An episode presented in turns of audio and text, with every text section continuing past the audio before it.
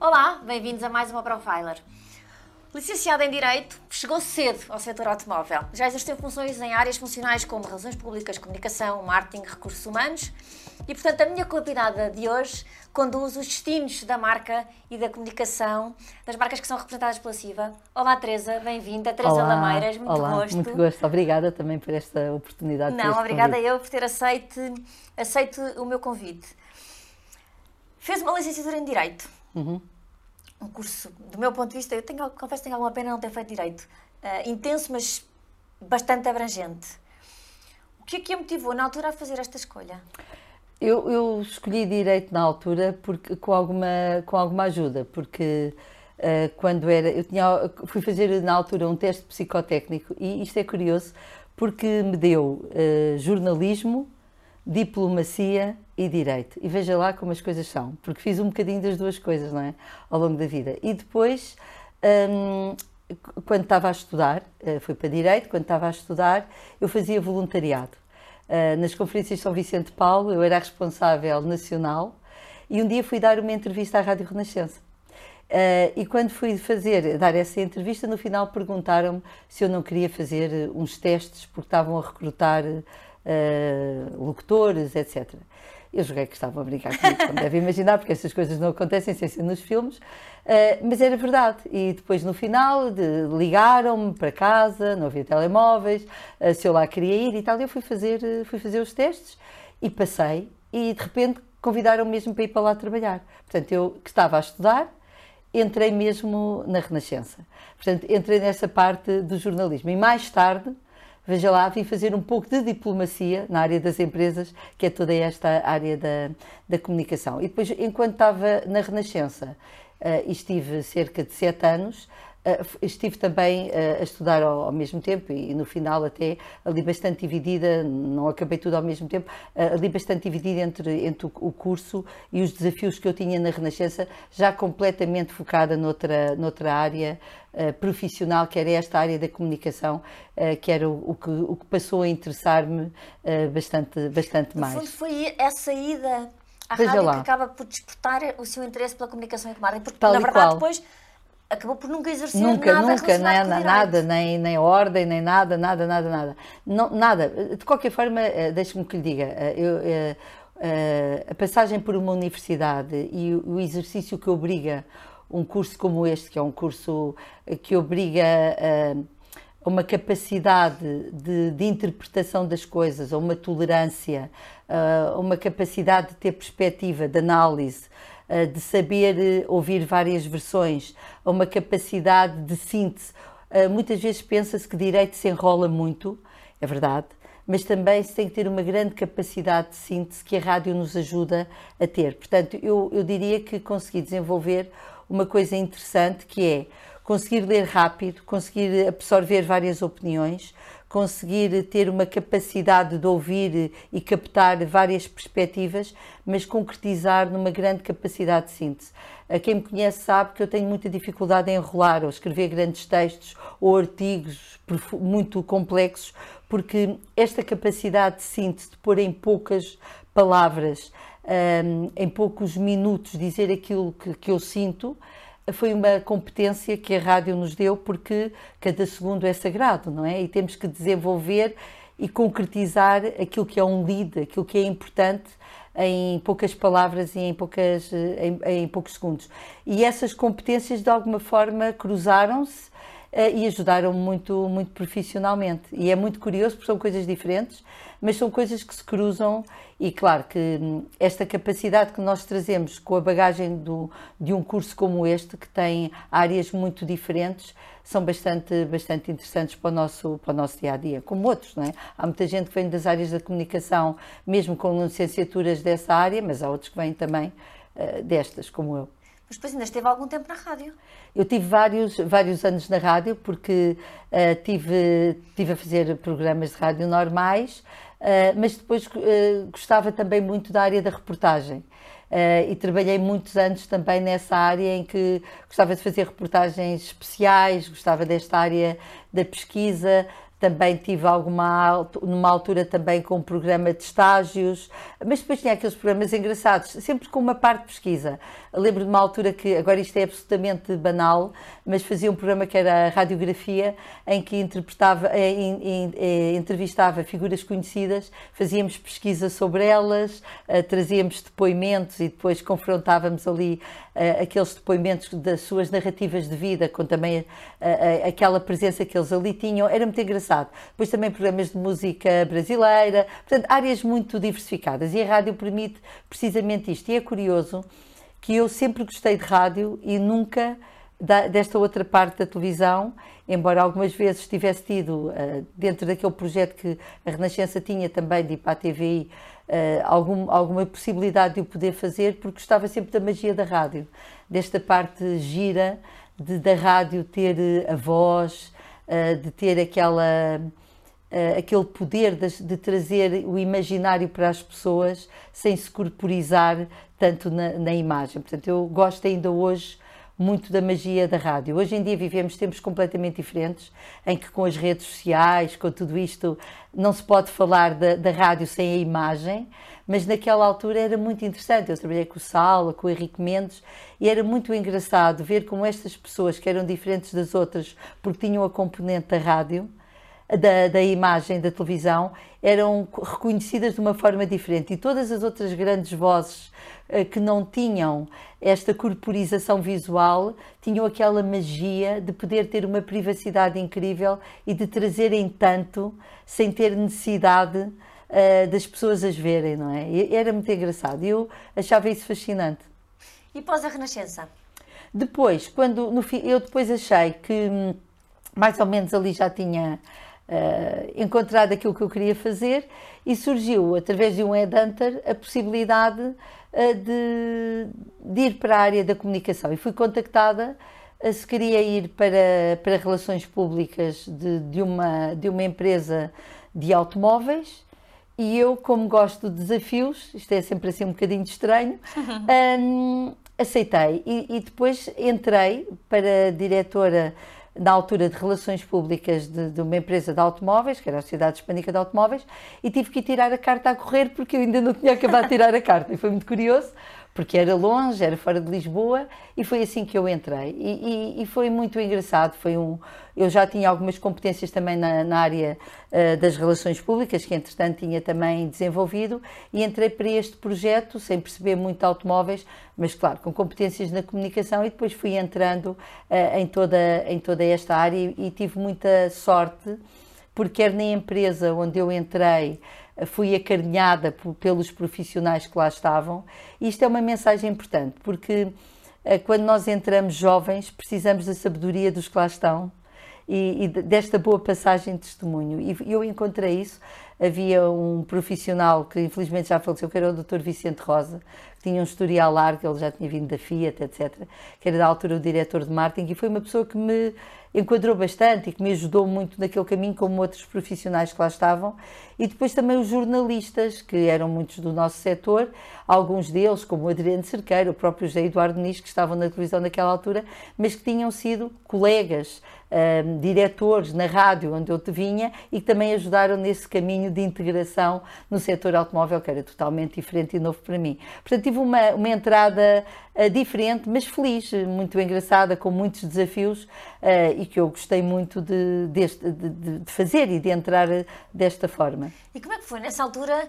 entrar num setor de atividade tão específico como o setor automóvel, tipicamente um setor muito mais masculino que, que feminino, ainda hoje, passados tantos anos, essa, essa, isso que estava a referir da, da, entrada que teve facilitada com as pessoas que encontrou, fez com que o setor da atividade não fosse um tema para si? Eu acho que aqui os setores o setor é, é sempre um desafio. Mas, como em tudo, eu acho que é um tema também do nosso empenho e da nossa competência. Não é? Nós temos que nos preparar.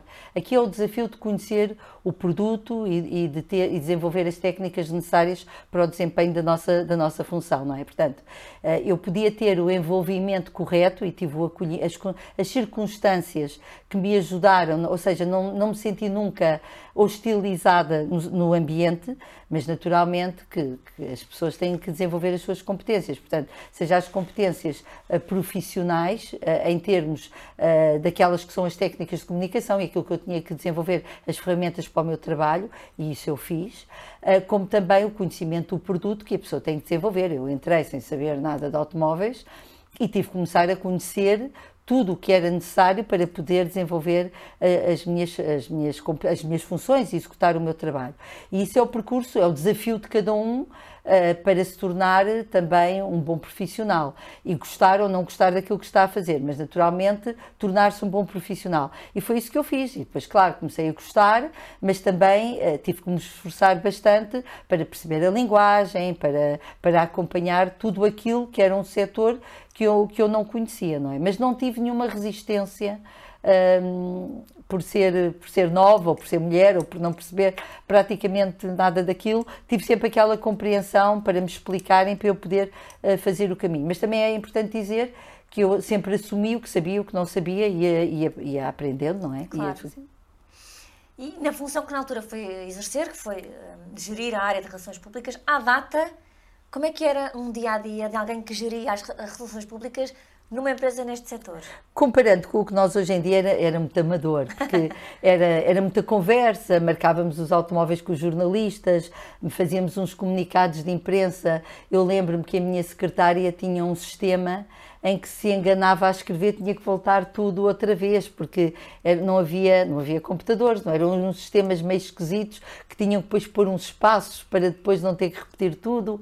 Mandávamos os comunicados de imprensa em papel Uh, faziam-se não sei quantas cópias com fotografias dos automóveis e mandava-se aquilo por carta, não era? No envelope para eles, para eles receberem e fazer. Portanto, era tudo um bocadinho ainda arcaico e muito menos rápido do, do que é hoje em dia mas naquilo que é a sua essência, de dar a conhecer os nossos automóveis, a preocupação eh, com o produto, a preocupação de contar a narrativa das marcas, esses princípios na sua essência são os mesmos. A forma como se desenvolvem, a rapidez, uh, o desenvolvimento dos conteúdos, um, ehm, como é que eu ia dizer, a sofisticação dos mesmos e as ferramentas que dispomos para dar mais consistência a essas histórias, é que não tem nada a ver, é tudo, é tudo muito diferente. E também a proximidade, a exigência de rapidez, a necessidade de nós estarmos cada vez mais informados e mais qualificados para uma resposta rápida e de qualidade é, é, muito diferente. Também porque o acesso à informação não, não claro, é comparável claro, de todo. Claro, é? claro, claro, claro, Hoje em dia é muito mais fácil ter esse nível de rapidez que menciona. E é muito mais fácil errar, por isso temos de ter muito mais cuidado com aquilo que dizemos. Às vezes mais vale dizer menos, mas dizer bem e de uma forma correta, transparente. Portanto, o valor da informação é muito grande e tem que ser muito, muito cuidadoso, muito ponderado com aquilo que dizemos para ser sempre uma fonte de credibilidade. Uh, aquela ideia de que quem está na comunicação tem que ter sempre uma resposta, no meu entender, não é verdade. Tem é que dizer bem e corretamente aquilo que tem que dizer no momento certo. E, e, e de preferência deve-se conseguir responder. Mas se não conseguir responder, tem que dizer que não pode responder ou que não, não tem resposta. Mas não pode é dar uma resposta qualquer, não é? É, Acho que isto é muito importante. Tem um impacto muito pior do que, do que não dizer nada. E às vezes o silêncio também é uma resposta, não é? Sabemos isso. Depois foi para o grupo Hipogeste, primeiro sim, para a área da foi comunicação. Foi para aí que eu fui, sim. É para a área da comunicação e formação. Estive na área da formação, sim, e foi um desafio muito engraçado, porque uh, eu lembro-me que uh, quando fui para a formação, dentro desse grupo também tínhamos a ERTS. Uh, e foi um, desafio, foi um desafio muito grande, porque eu gosto, a comunicação também tem a ver com as pessoas, e, e, desenvolver competências ao nível da gestão das pessoas é muito interessante, porque conseguimos uh, compreender uh, como é que fazemos chegar duas coisas interessantes. Não só a comunicação até aquelas pessoas, a comunicação de uma marca, até às pessoas que são aquelas que interagem com o nosso cliente, e nós, quando falamos da comunicação, pensamos nos jornalistas, pensamos nos vendedores, obviamente, ou nos técnicos de vendas, e ali pensamos que eles podem e devem transmitir a, a comunicação que nós queremos, o valor das nossas marcas, não só as características dos nossos produtos, mas também a narrativa das marcas, de forma correta para cada um, para os nossos clientes. E, e nessa, nessa área, nessa altura, eu também consegui desenvolver uh, variadíssimas ferramentas a nível comportamental uh, com as equipas de vendas que foram, que foram muito interessantes e que ajudaram-nos a, a, que as equipas das nossas concessões conhecessem melhor a dinâmica das suas, das suas pessoas. Uh, Recordo-me, por exemplo, que fizemos vários testes de, do Nederman, que com, utilizando aquela tipologia de cores ajudava as pessoas a conhecerem-se melhor e a desconstruírem aqueles modelos das características pessoais uh, como coisas que às vezes são, são barreiras uh, na compreensão, eh, na conversa entre as pessoas e que de uma forma às vezes mais simples eram ultrapassadas porque aprenderam a ver que aquilo eram características pessoais que de forma às vezes mais simples, se fossem entendidas, podiam ser ultrapassadas. Não só na dinâmica das equipas, mas depois também levando isto para a relação com o cliente, em que as pessoas rapidamente conseguiam identificar essas características e conseguir desconstruí-las. O que é que eu quero dizer com isto? Um, e para quem conhece o modelo, por exemplo, os amarelos são as pessoas criativas, não vale a pena ir falar de detalhes de preço e de motores, etc., a uma pessoa que é fascinada pelo design, que são os amarelos, a parte criativa. Portanto, a minha abordagem perante uma pessoa que diz: ai, carro tão giro, maravilhoso, este design é espetacular. Ah, mas olha, o motor deste carro. Portanto, a abordagem para uma pessoa deste tipo tem que ser desta forma e não de outra maneira. Mas se eu vir um cliente que só me diz, mas isto consome quanto? Mas é que a abordagem não é pelo design. Portanto, conseguimos através também da parte hum, desta parte da formação, para além daquela parte mais técnica que a formação traz, também desenvolver uh, uma área comportamental, que foi um projeto muito giro e muito enriquecedor, uh, não só em termos concretos do desenvolvimento, desenvolvimento que conseguimos, mas também do que isso me obrigou a mim a crescer como pessoa para trazer esse crescimento também para as equipas. E foi, foi muito interessante, porque estamos a falar de um universo para aí de 600 pessoas que teve toda, toda, esta, toda esta dinâmica. Porque ainda neste grupo a Teresa também vai liderar o marketing. Sim, ainda tive também depois o, também o marketing. E foi a minha primeira incursão com o marketing. Depois eu saí e estive fora durante um tempo numa pequena empresa de consultores e depois fui convidada para uh, vir criar um, a, a SEAT em Portugal, juntamente com um colega, uh, que era já uma, um braço da, da SEAT SA uh, que era, portanto, uma, uma National Sales Company em Portugal. E foi um projeto. Deixa-me só interrompê-la antes de me explicar para fazer esta pergunta. É, como é que é receber, ou como é que foi receber esse convite, essa abordagem, não é? Para vir para Portugal criar de raiz este projeto. Como é que foi receber? Foi, foi, é, foi assim um, um bocadinho estranho, porque uh, uh, é um desafio inacreditável. A pessoa, vou fazer isto, será que eu vou conseguir? Isto é um projeto incrível. Uh, e foi um projeto incrível, porque uh, nós construímos aqui, uh, trouxemos a SEAT aqui a Portugal em, em, circunstâncias muito específicas, porque hum, não interessa muito, mas na altura havia, houve ali uma altura com um conflito, ainda estava latente um conflito com, com o antigo importador, portanto viemos trazer a empresa nova com uma dinâmica, uma dinâmica nova e quando, quando arrancámos ainda não tínhamos todas as condições para arrancar. Mas hum, eu acho que foi um é o projeto uma vida, quer dizer, foi o projeto da minha vida, porque hum, conseguirmos criar de raiz não só uma empresa uh, com, esta, com esta dimensão, mas conseguirmos apresentar um projeto para esta marca em Portugal e conseguir acreditar que aquilo vai vencer como venceu foi uma coisa incrível. E por anos que viva, nunca conseguirei agradecer, entre aspas, porque é uma, é uma marca, é uma empresa, a oportunidade e o acreditarem nas, neste projeto que nós também consideramos como, como, nosso quando fomos lá apresentar. Repare uma coisa, nós, a, a SEAT, uh, no mundo, uh, tinha um determinado posicionamento. Eh, e, e, nós, aqui neste caso, eu tinha, havia um colega que tinha a área de comercial, isto era uma estrutura bicéfala, um colega que tinha a área do comercial, do pós-venda, etc., tinha estas áreas da comunicação, e, e, e deixaram-nos uh, preparar, cada um com estas áreas, uh, o caminho para apresentar ao Comitê Executivo o que é que nós achávamos. Eu lembro-me que, que, achava que a SEAT poderia ter um determinado posicionamento de lifestyle, aquilo tudo que depois viemos a fazer. E, e lembro-me de ir lá e dizer que, nós, que queríamos estar na moda Lisboa, que queríamos ter um posicionamento lifestyle, que queríamos estar na área da música, que queríamos patrocinar as coisas de portuguesa, não é? E levei aquilo tudo. E, e não tinha cá nada ainda, não tinha falado com ninguém.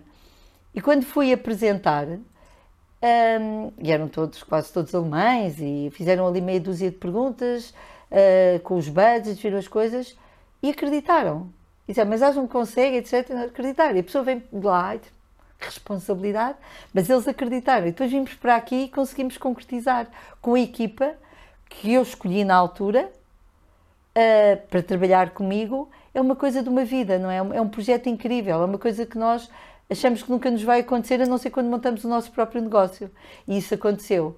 E, e, foi muito, muito gratificante, porque conseguimos fazer acontecer. E eu lembro-me de, por exemplo, ir falar com a Moda Lisboa e eles não estavam habituados a ter marcas de automóveis, senão como patrocinadores uh, de, de, de mobilidade.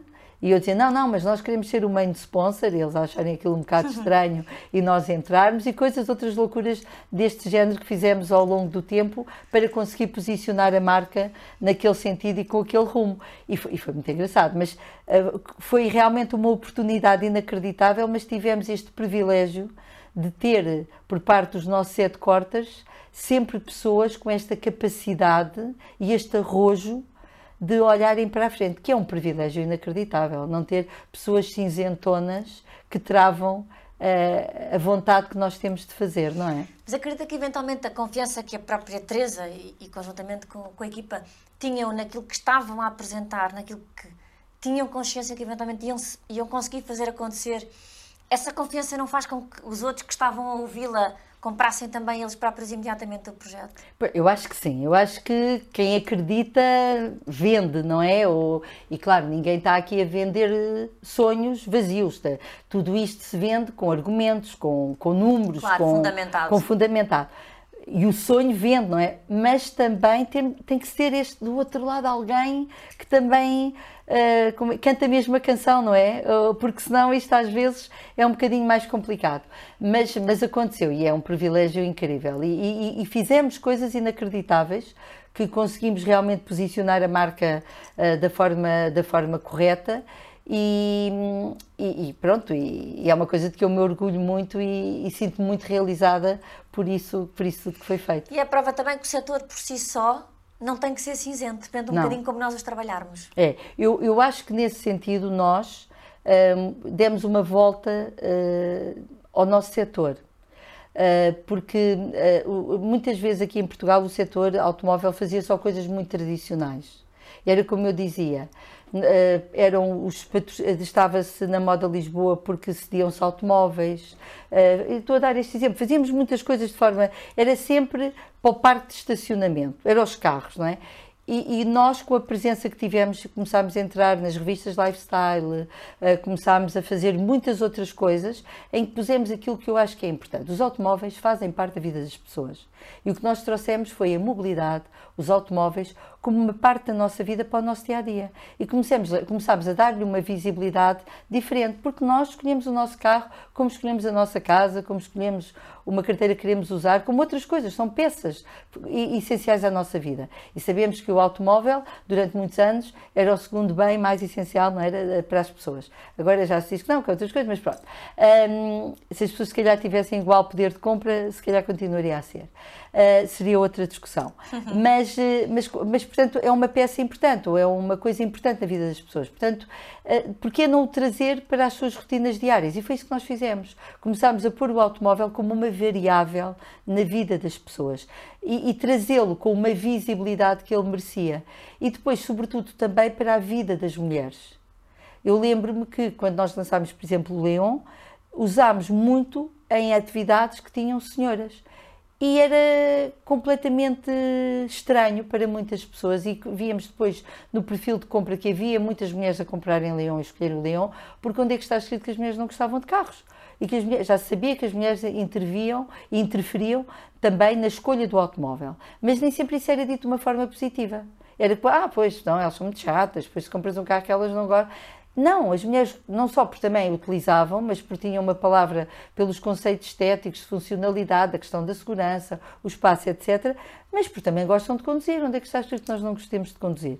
Portanto, também quebrámos aqui alguns dos estigmas que existiam em termos daquilo que é a condução no feminino e o automóvel no feminino. A Teresa liderava também o marketing e a comunicação da SEAT numa altura, numa conjuntura de crise. Nessa conjuntura de crise foram duplicadas as vendas. A minha pergunta é: como é que em crise e com uma equipa relativamente pequena uhum. isto se faz? Pois, uh, uh, uh, eu acho que hum, o marketing tradicional, em que nós estamos sentados a comprar só campanhas, não é sempre o marketing que mais resulta. Portanto, o que nós temos que fazer é uh, pensar em cada momento quais são as, soluções para estar mais perto do consumidor em função dos recursos que temos e dos produtos que temos para vender. Muitas vezes são campanhas tradicionais, outras vezes são ações de comunicação que têm a ver com eventos. Eu acredito imenso nos eventos. Uh, e não é por causa, não é os eventos naquele sentido da festa e do croquete, é nos eventos como ativações de marca porque acho que quando as pessoas veem os carros, quando interagem com eles, as pessoas muitas vezes não querem ir aos estantes, eh, não querem ter que interagir com, com, o comercial que lá está, não querem dar os seus contactos, mas se encontrarem um automóvel, fazem perguntas, vão vê-lo. Acredito muito nisto. Uh, e acredito também que o posicionamento e a construção das marcas e a narrativa das marcas se faz através da experiência. E muitas vezes conseguimos ter ações que nos trazem retorno de vendas se formos mais criativos do que não sendo tão tradicionais. Portanto, às vezes o low budget, eu não sou a favor do low budget, diga-se, mas às vezes o low budget uh, obriga-nos a desenvolver competências diferentes e ferramentas diferentes para conseguir uh, otimizar os recursos e ir à procura de resultados. E depois, muitas vezes, essa diferença faz efetivamente os resultados que se procuram, não é? Sim, sim, sim. Mais recentemente, em 2021, assumiu o seu último desafio, é. lidera a comunicação e a marca de todas as marcas que são representadas pela CIVA em Portugal. O que é que é este desafio hoje em dia na sua vida? Eu, eu acho um desafio giríssimo. Acho, olha, eu, eu, acho que, em termos de comunicação, um, ter as marcas todas uh, é, é uma coisa muito gratificante porque, para mim, é muito claro o, o, o papel e o espaço de cada uma das marcas. Portanto, e nós na CIVA temos um portfólio inacreditável, é muito mais fácil ter a gestão das marcas todas, porque sei perfeitamente com a equipa qual é o papel e qual é, uh, os, quais são os objetivos de cada uma delas. Portanto, é muito mais fácil encaixar e, e, e ter a estratégia de cada uma do que uh, se, se, assim não fosse. Depois é importante dizer que naquilo que tem a ver com a marca e com a gestão das marcas em termos da sua estratégia, cada marca faz sua, com o seu diretor de marca e o seu diretor-geral, desenvolvem a estratégia de marca, de marketing, perdão, de cada uma das marcas. E cabe-me a mim essa coordenação, não é? Depois, global para cada uma delas, para não centrarmos na área uma das outras. E nós temos o privilégio, temos uma, diria eu, uma nova CIVA, com esta entrada também da PHS, que já é a realidade em que eu estou, em que temos uma boa dinâmica entre as pessoas. E depois isto é sempre uma coisa de pessoas. Uh, e, e, com os nossos, com os meus colegas, nós conseguimos realmente sentar-nos todos a conversar e encontrar o caminho que nós queremos para, para cada uma das marcas. E eu sinto-me parte de cada uma delas. Quando me centro com a Volkswagen, sou Volkswagen, quando sou Skoda, sou Skoda, quando sou Audi, sou Audi. E, e, e acho que cada um dos meus colegas que ali está sente que eu sou parte daquela equipa e os, que trabalham comigo, naquela equipa, a 100% a, a defender aqueles interesses. E eu acho que isto, sabe, é como o coração de uma mãe, que é a 100% de cada um daqueles filhos, está a ver? E digo-lhe isto de uma forma genuína, porque sou. Eu, quando estou a pensar em cada uma destas marcas, eu sou 100% aquela marca, porque como os objetivos são tão claros e o papel de cada uma delas é tão claro, eu não vejo que entrem em colisão ou em choque ou em concorrência. E isto é, é, engraçado. E depois, como eu dizia, é um tema das pessoas, porque acho que conseguimos todos ter uma relação boa e ajuda imenso para conseguirmos resultados. E isso é uma coisa que eu agradeço a todos e acho que estamos todos de parabéns por conseguirmos ao longo deste tempo uh, que estamos a trabalhar em conjunto ter desenvolvido esta forma de trabalhar boa. Que, que, permite focar-nos naquilo que é normal, que é no trabalho e não em aborrecimentos. Também tem sido muito visível o trabalho feito com a marca Cupra. Ah, sim. A minha pergunta é como é que foi lançar a estratégia desta marca?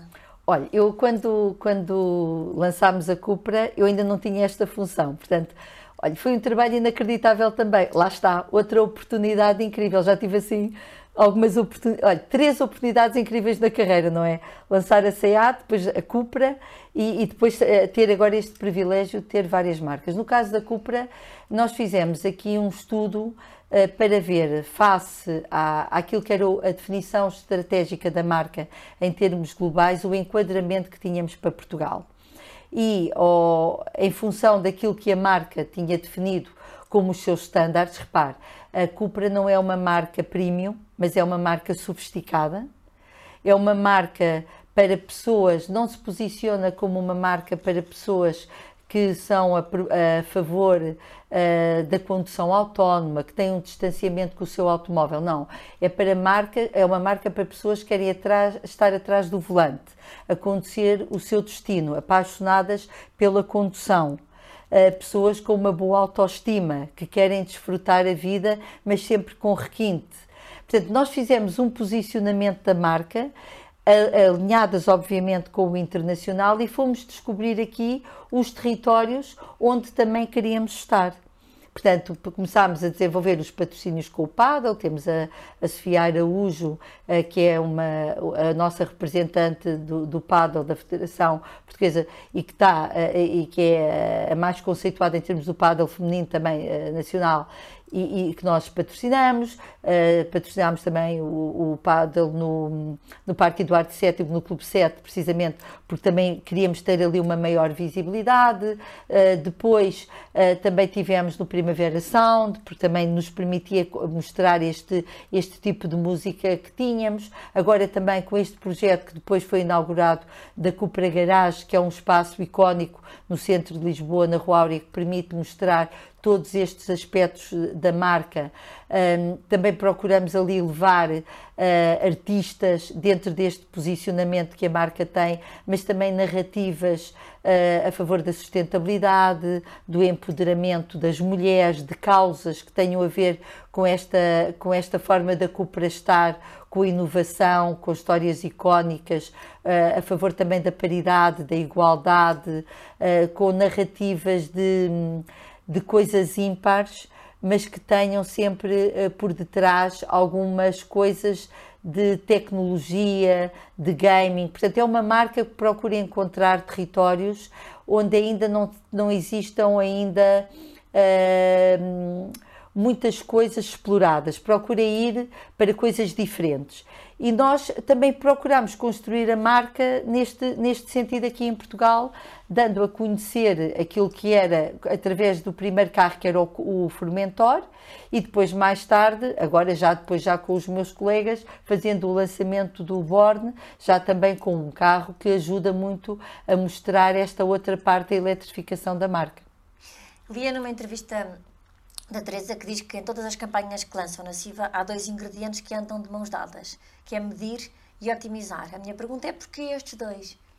Porque eu, nós temos que, nós eu diria sempre também a parte da criatividade, é? mas a criatividade hoje em dia, eh, nós eh, temos sempre temos grandes condicionantes pela, pelas criatividades que recebemos, que são muito dos internacionais medir, porque nós temos que ter uma noção do retorno que temos, e otimizar, porque os recursos não são infindáveis e temos sempre que os otimizar, não é? Portanto, temos que ver se nós estamos com o investimento que temos a, a, a aplicá-lo da melhor maneira e medir precisamente para aferir esse retorno. Portanto, são duas coisas que estão sempre relacionadas uma com a outra. E ao longo da, da sua carreira, hum, nas mais diversas funções que tem feito, porque eu acho muito curioso, porque tem de facto abarcado áreas funcionais muito distintas, mas complementares ao longo da sua Sim. carreira. Tem seguramente um conjunto de leituras feitas que nos pode dar hoje como sugestão para quem trabalha na sua área, livros que assim de facto lhe causaram algum impacto. Sim.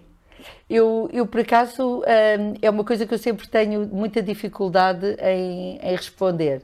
Eu, há um livro que eu falo sempre que é As Memórias de Adriano, da Margarita Yourcenar, que é um livro que eu gosto muito. Mas sabe uma coisa, eu, vou, eu, eu sou uma pessoa péssima um, com os livros. Porque, é verdade, porque eu gosto de ler, leio imensos livros, leio sobretudo romances, mas depois nunca me lembro dos títulos, está a ver? Uh, que é uma coisa que é absolutamente, absolutamente ridículo. Mas olha, gosto muito de ler biografias, um, gostei muito de ler, uh, li recentemente a biografia do Álvaro Cunhal, do, do Pacheco Pereira, um, porque, porque, gosto de ler bi, uh, biografias, gosto de ler biografias, mas gosto agora, ultimamente, mais do que ler, vejo muitos documentários uh, sobre temas diversos. Mas também não tenho muito, muito, muito tempo, muito tempo, que é uma coisa que é pena. Ao longo da sua carreira, qual é que deve ter sido talvez o momento mais desafiador que encontrou, que enfrentou? eu, eu, o pior momento que eu passei foi quando tivemos uma profunda crise e tivemos que reduzir a estrutura. Eu acho que é sempre o tema das pessoas. Quando tínhamos, tivemos, coincidiu também com uma crise em 2008 e tivemos que reduzir, passar por um despedimento coletivo, reduzir a estrutura, uh, repensar tudo, como é que iríamos continuar uh, na nossa organização e acho que isso é um momento muito, muito duro, não só pela, pela organização em si, mas por o que aquilo traz de nefasto uh, no que toca às pessoas. Foi, o foi impacto horrível. Que tem nos outros. O impacto que tem dos outros. Porque nessa altura não está em causa a qualidade das pessoas.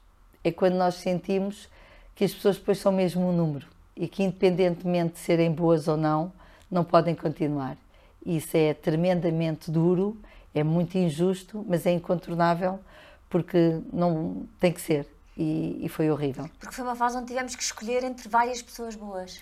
Teve que se escolher, não havia hipótese, porque ou as empresas afundavam e então iam todos ao fundo, ou tinham que sair alguns, mesmo bons, porque não continuar com quem é mau até é um alívio, não é? Mas não poder continuar com quem é bom porque não dá, é que é horrível. E isso foi muito, muito mal.